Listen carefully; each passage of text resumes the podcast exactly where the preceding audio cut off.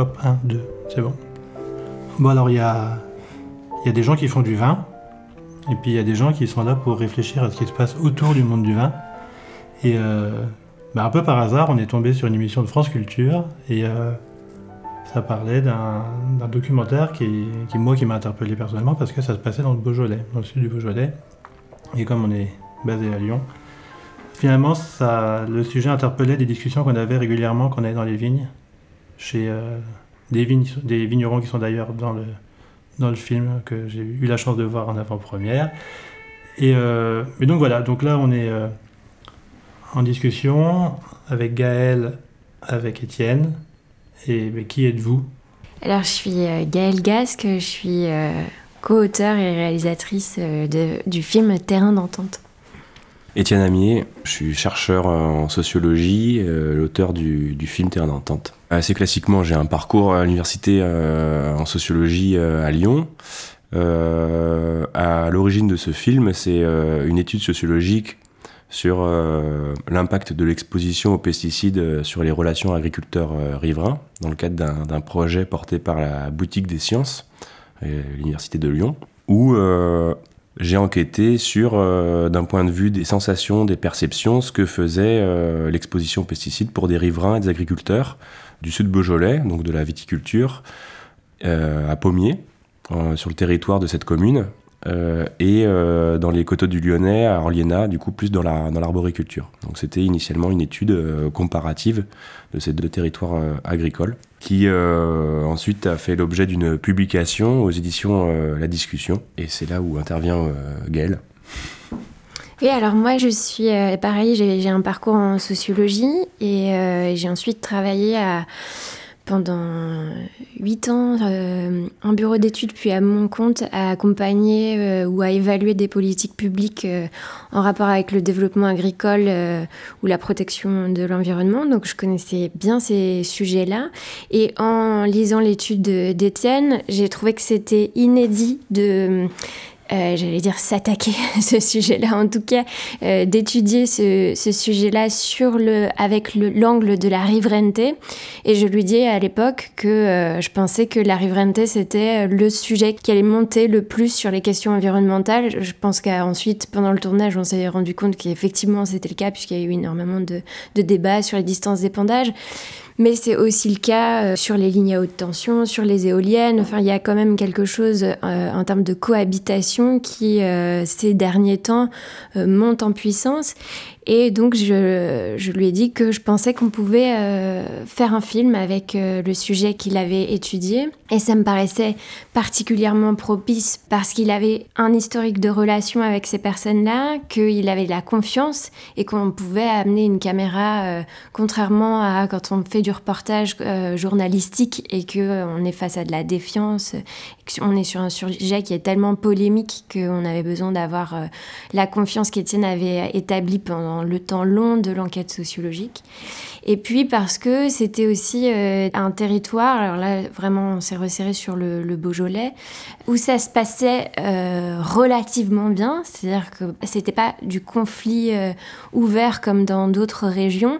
Et je trouvais intéressant d'aller interroger cette tension-là, c'est-à-dire même quand ça se passe bien, ça veut pas dire qu'il y a rien, ça veut dire qu'on fait des efforts pour maintenir un statut d'entente c'est pour ça que ça s'appelle terrain d'entente, c'est questionner quels sont les efforts des deux côtés pour que on cohabite malgré une situation qui est grave. Et enfin, la dernière raison, c'était que euh, à une échelle micro, c'est-à-dire celle d'un ou deux villages, on avait à la fois les questions euh, territoriales, puisque l'occupation du sol, euh, l'aménagement du territoire, les questions patrimoniales, avec le Beaujolais, c'est un territoire euh, très marqué par l'histoire du vin, et les questions de santé, puisque on a eu la chance d'aller euh, filmer la, restitution de l'étude SIGEXPOSOME, qui était une étude épidémiologique sur les risques de cancer euh, sur les personnes exposées. Et ça permettait, ce qui ça est une démarche très anthropologique, ça permettait de se concentrer sur un territoire, de pas vouloir traiter la question des pesticides, comme on peut le voir euh, journalistique en allant autant euh, en Bourgogne, dans le Bordelais, etc., mais de bien montrer que c'est une question qui est foncièrement territoriale, c'est-à-dire qui est liée aussi voilà, à des questions sociales, d'occupation du territoire, économique, puisqu'on on essaye de le montrer dans dans le film, l'économie du Beaujolais euh, détermine aussi les changements de pratique, etc. Voilà comment on en est arrivé à filmer. Et donc, Étienne, si j'ai bien compris, c'est les protagonistes du film, tous les gens qu'on voit. Avant de les filmer, c'est des gens que tu as déjà interviewés, que tu as couché par écrit, que tu as disséqué. Euh, et donc, c'est ce temps-là qui fait que l'objet du film ou l'appréhension du film par ces personnes-là devient quelque chose de peut-être plus aisé parce que voilà, tu arrives et tu. Oui, c'est un peu le propre de la démarche euh, ethnographique qui, consiste euh, à passer du temps avec euh, des personnes auprès desquelles on souhaite avoir un certain nombre d'informations sur ce qu'ils vivent, comment ils le vivent, comment ils le sentent, comment ils se représentent les choses. Et dès lors qu'on documente le vécu, ben, on peut le faire qu'en passant du temps avec, euh, avec ces gens, en étant en immersion finalement aussi dans leur, dans leur quotidien. Euh, et c'est ce que euh, j'ai fait en 2017 dans le cadre de cette étude où ben, j'allais les voir régulièrement à différents moments de, l'année. Comme enfin, l'agriculture est, très sujette à la saisonnalité, bah, j'allais les voir à différents moments où l'activité est bien différente, où les rythmes de vie changent. Et au fur et à mesure qu'on se voit, que je, que je peux participer aussi à des activités euh, agricoles, viticoles, euh, bah, il y a une proximité qui se, qui, qui, se crée, il y a une relation de confiance. Les enquêtes, c'est avant tout une, une, rencontre. Et comme toute rencontre, bah, il y a de l'affect qui peut s'engager, il y a de la confiance. Je pense que ce qui permet d'avoir d'obtenir des, relations euh, si, si singulières, c'est aussi que j'arrivais pas tout de suite avec, euh, avec mon carnet et mon, mon enregistreur. C'est que voilà, d'abord, il y avait cette, ce moment de la rencontre, ce moment du partage, de la confiance, euh, de pourquoi je m'intéresse à vous. Je cherche pas juste à, à, tirer des informations de vous, à vouloir vous convertir en données. Non, c'est d'abord voir qui vous êtes, je m'intéresse. Donc voilà, donc c'est ce qui a permis effectivement de pouvoir revenir quelques années plus tard euh, avec une caméra où euh, il y avait déjà tous ces préliminaires finalement qui étaient, qui étaient déjà euh, réalisés. Quoi. La caméra n'est pas venue interrompre un, lien ou c'était pas quelque chose, un objet de trop. Au contraire, comme ils avaient confiance dans le travail que j'avais pu réaliser, ils voyaient bien que leur parole n'allait pas être déformée aussi. C'est le principe aussi de cette démarche ethnographique qui, au bout d'un moment, c'est aussi de restituer les travaux réalisés au bout d'un certain temps, euh, avec le temps long. Et donc, euh, voilà, il y avait cette confiance-là. Et c'est ce que une, voilà, c'était une étude dès le départ ethnographique, euh, donc sur deux terrains différents, mais à l'échelle micro, donc très locale. Et cette échelle locale permet de d'appréhender le proche euh, le proche, c'est euh, voilà, c'est l'intimité, c'est le vécu. Et en se concentrant sur un territoire en particulier, ben, on, est au contact de les acteurs de ce territoire-là. Et euh, du coup, petit à petit, on, arrive à identifier l'ambiance. on est intégré d'une certaine manière aussi, un peu au quotidien, quoi. Dans un village euh, comme euh, Pommier, là où on a tourné, euh, on circule avec une voiture, tout le monde nous connaît. Eux se, connaissent tous entre eux. Donc, dès lors qu'on a été honnête sur notre démarche, qu'on a expliqué ce qu'on faisait, on était connus et le mot circule. Donc, c'était tout à notre avantage aussi d'être très transparent sur ce qu'on faisait, qui on allait voir, montrer aussi qu'on allait voir tout le monde et qu'on n'était pas partisan d'un camp ou d'un autre, même s'il n'y a pas de camp mais euh, pas, on n'allait pas voir que les riverains ou que euh, les agriculteurs, mais qu'on allait bien voir tout le monde, parce que de toute façon, notre enquête et notre tournage était au vu et au su de tout le monde. Et puis la deuxième chose que je voulais dire, c'est que ce travail de proximité euh, que fait Étienne, on a essayé de le montrer dans le film. On aurait pu faire des cadrages où on où on mettait les gens dans une situation euh, qui, qui n'est pas quotidienne. Euh, euh, voilà, on aurait pu les mettre dans, une, dans un décor qui n'est pas le leur, etc. Et au contraire, on a voulu montrer le café, on mange ensemble, on se voit au pied des vignes, etc. Exactement comme pourrait faire Étienne sans caméra quand il va voir les viticulteurs dans leur quotidien. Et ça, on a voulu, c'est pas l'objet premier du film évidemment, mais montrer aussi ce que c'est qu'une enquête sociologique dans le film.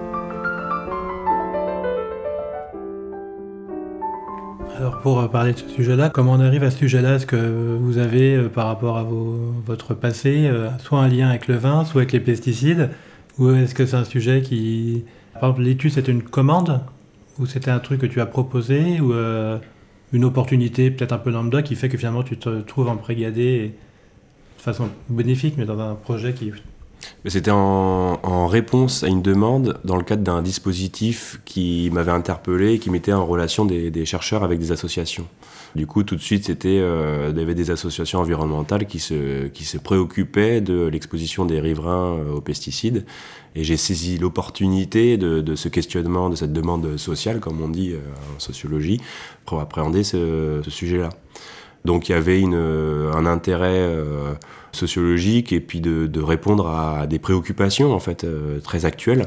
Après, le sujet m'a interpellé parce que euh, j'ai grandi à Lantilly, un village euh, qui est situé à deux pas du Beaujolais. Du coup, je connais très bien le vignoble du Beaujolais. J'ai de la famille qui travaille dans, la, dans, dans le vin aussi. Donc ça faisait aussi complètement sens.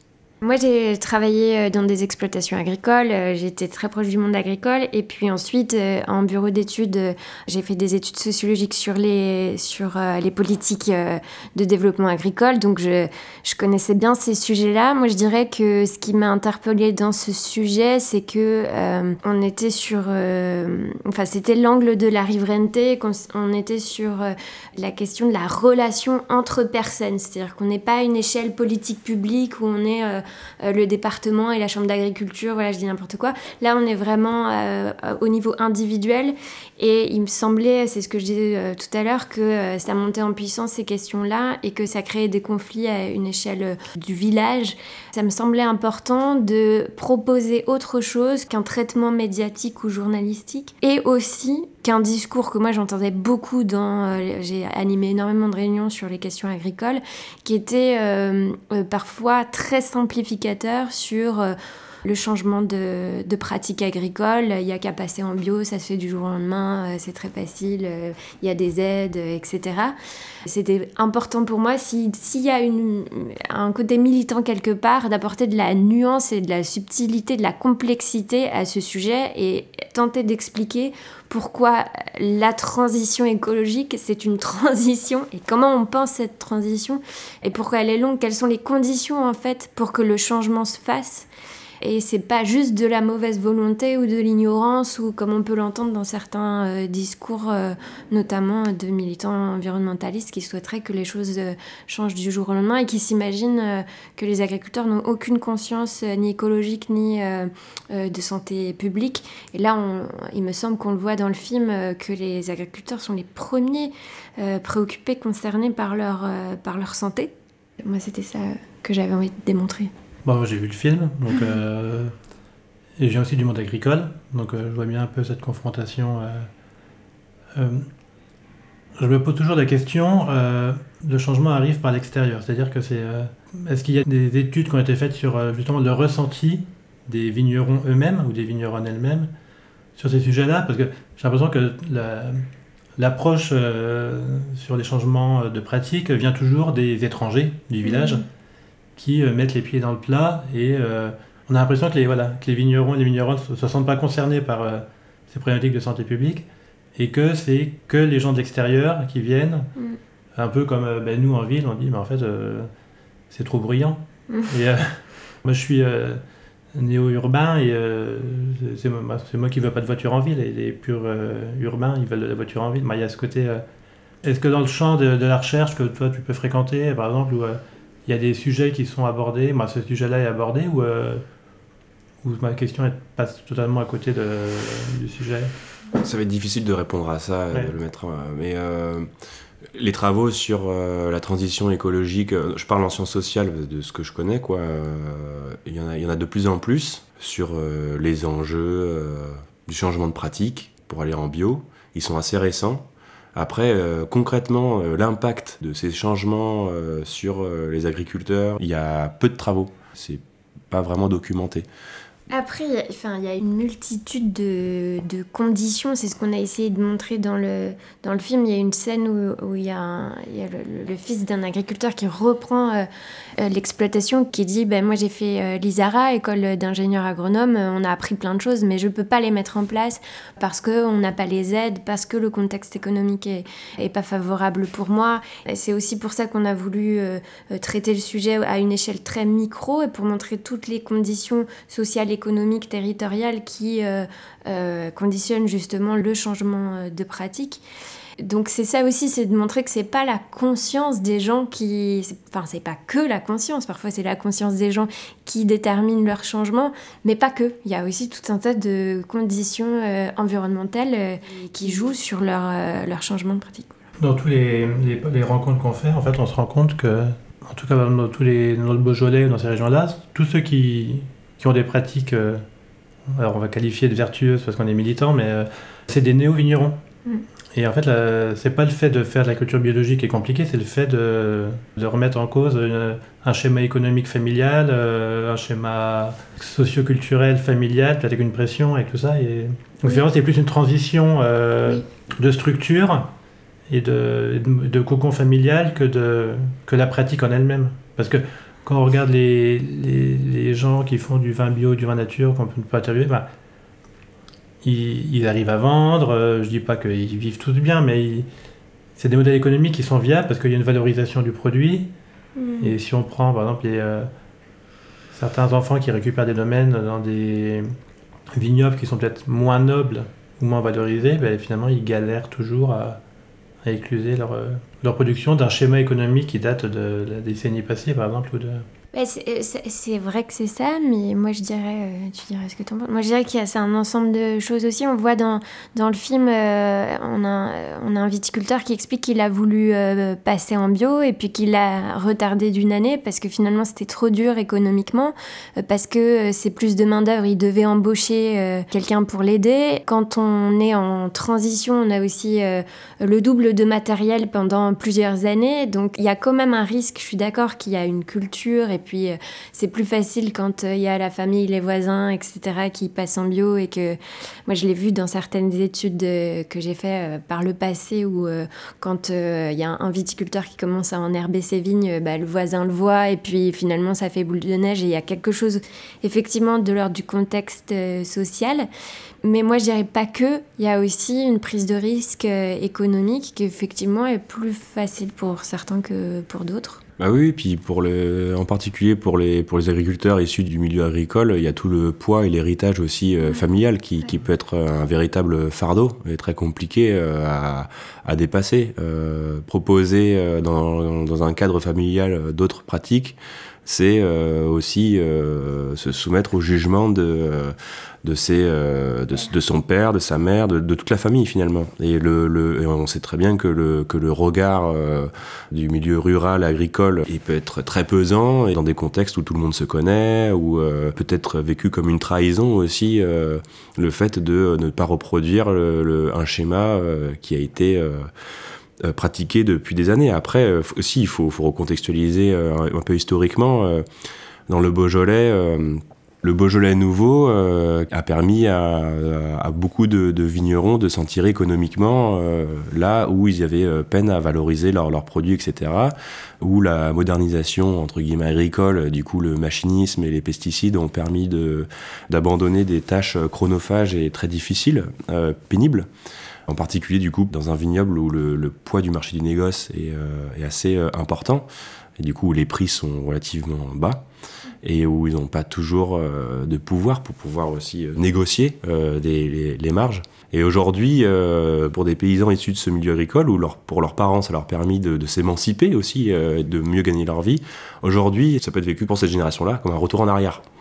Et euh, pour les jeunes générations, généralement, elles sont très interpellées. On le voit très bien d'ailleurs dans le film euh, avec un, des fils d'un viticulteur qui a fait l'Isara, qui est euh, très interpellé par l'agriculture biologique. Il pratique l'agriculture de non-labour et du coup, il innove beaucoup aussi dans, dans les parcelles. Mais il le fait effectivement à son rythme et euh, il le fait avec les moyens dont il dispose, avec les savoirs dont il dispose, euh, et où dans un milieu agricole où euh, la segmentation qu'il y avait par filière, aujourd'hui c'est une segmentation très aussi sur les pratiques agrobiologiques, c'est-à-dire que beaucoup d'agriculteurs s'opposent entre eux sur une agriculture plus ou moins performante dans des systèmes agrobiologiques. Qui aura le, le, système le plus écologique? Et c'est très clivant, on le voit vraiment sur le, sur le terrain y compris d'ailleurs chez les vignerons nature. Il y aura toujours le plus écolo que, que l'autre. Quoi.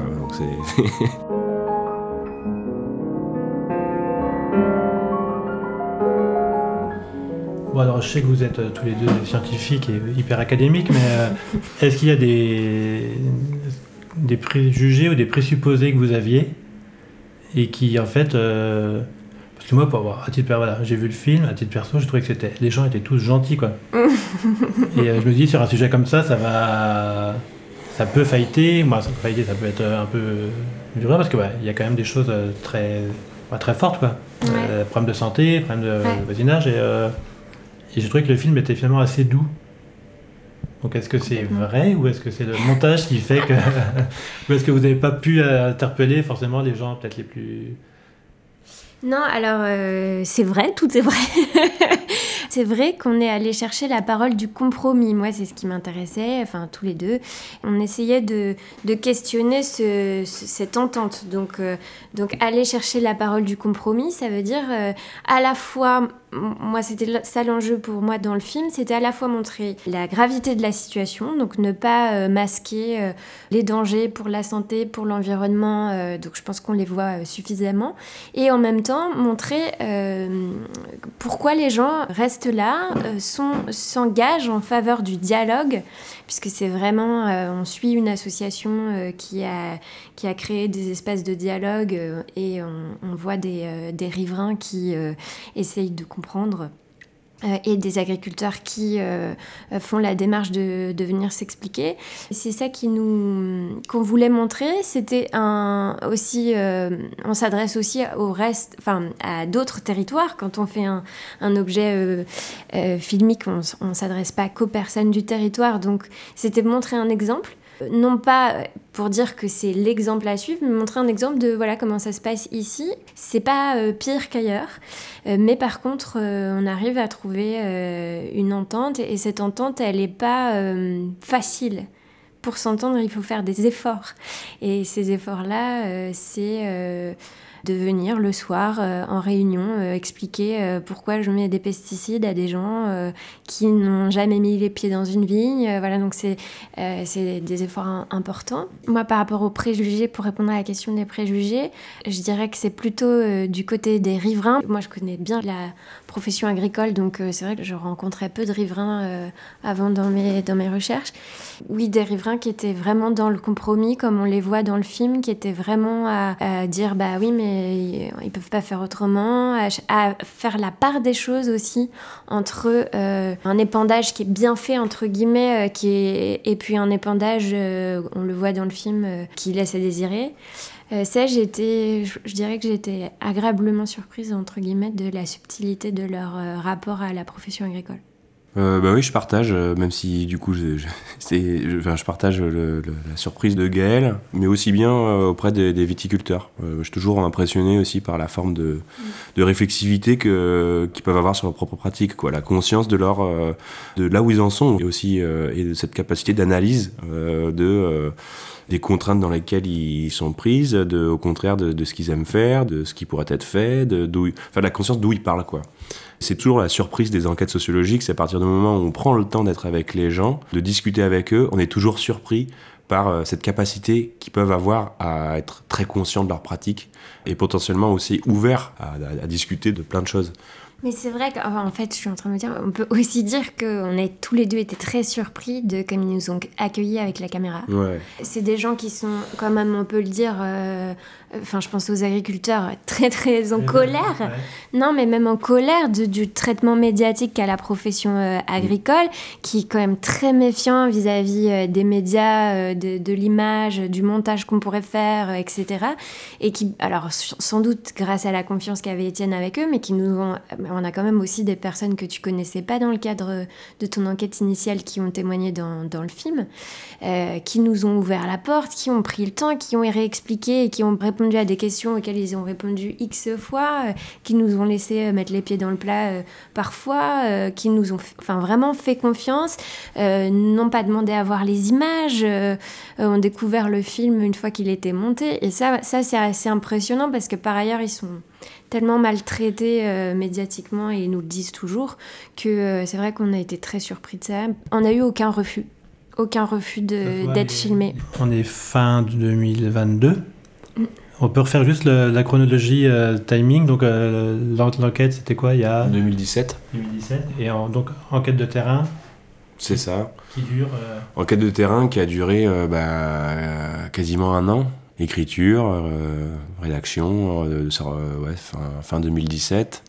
Publication en 2018. Retour sur le terrain avec le film euh, 2019. 2019. Et là, c'est un tournage au long cours, donc où, pareil, euh, comme on s'intéresse à la saisonnalité, ben, on revenait très régulièrement. Au début, il y a- il y, a du repérage, donc c'est prendre le temps déjà aussi euh, avec les personnes hors caméra, sur le terrain, puis après revenir avec la caméra. En 2019, on a tourné quasiment tous les mois pendant un an Mm. en 2019, puis ensuite il y a eu Covid.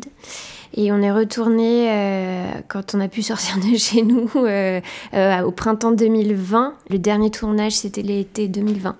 Ensuite, il y a eu euh, quasiment une année de dérochage, euh, montage, mixage, etc. Et économiquement, ça se passe comment? Donc c'est des subventions, c'est des commandes, c'est euh, ben, c'est du, c'est c'est du temps perdu. C'est parce que comment voilà comment Perdu. non non mais du temps euh, entre guillemets, du- la perte sèche Du plutôt. temps humain, du oui. temps humain. Mais je veux dire c'est ça, c'est euh, euh, dès qu'on veut faire des choses euh, sérieuses sur le temps long, engagé, euh, posé, Mm. euh, ça a un coût. Mm. Donc est-ce que c'est un coût que les gens euh, prennent à leur charge ou est-ce que c'est euh, on arrive à, à se faire accompagner là-dessus quoi Ah oui, on a eu, un soutien des, deux communes sur lesquelles on a, tourné, de la commune de Pommier et du, et Val d'Oing. Après, c'est une participation euh, qui, par rapport au budget du film, c'était un, soutien, mais plutôt euh, symbolique que euh, ce que nous a coûté véritablement le, film qui était autoproduit. Euh, où par ailleurs on a, on a fait des, demandes, on a sollicité un certain nombre d'acteurs, de structures, d'institutions mais euh, sur un sujet euh, qui peut être euh, perçu comme bah, très, très polémique, c'est, on s'est confronté à des portes fermées, quoi. C'est un film qu'on a voulu euh, euh, proposer euh, à la télé, etc. On avait un traitement qui n'était pas assez binaire, qui était beaucoup trop subtil pour la télé ou pour d'autres. voilà. Donc les producteurs n'ont pas souhaité. Il n'y a pas assez de clash et c'est pas assez. Ouais, ouais, ouais. C'est pas assez sensationnel, en fait. C'est oui, c'est ça. Après, pour répondre à la question, moi, j'ai toujours voulu que ce soit ambitieux en termes d'image et de son. Donc, on avait, on était une équipe de quatre personnes. Euh, alors, au son, il y a eu plusieurs personnes, mais euh, à l'image, on a travaillé avec euh, Damien Pelletier-Brun, qui est vidéaste et, anthropologue également. Et, voilà, on avait cette ambition d'être vraiment professionnel et c'était pas filmé au smartphone. On avait donc c'est effectivement c'est à la fois du temps, c'est du matériel, et puis c'est de l'investissement personnel, financier personnel. voilà. Des choses à rajouter On pourrait. Des sujets qu'on n'a pas. Bon, enfin, qu'on a, déjà pas mal. qu'on n'a pas mais bien, je ouais. pense ça peut être chouette. Bon, allez. Merci.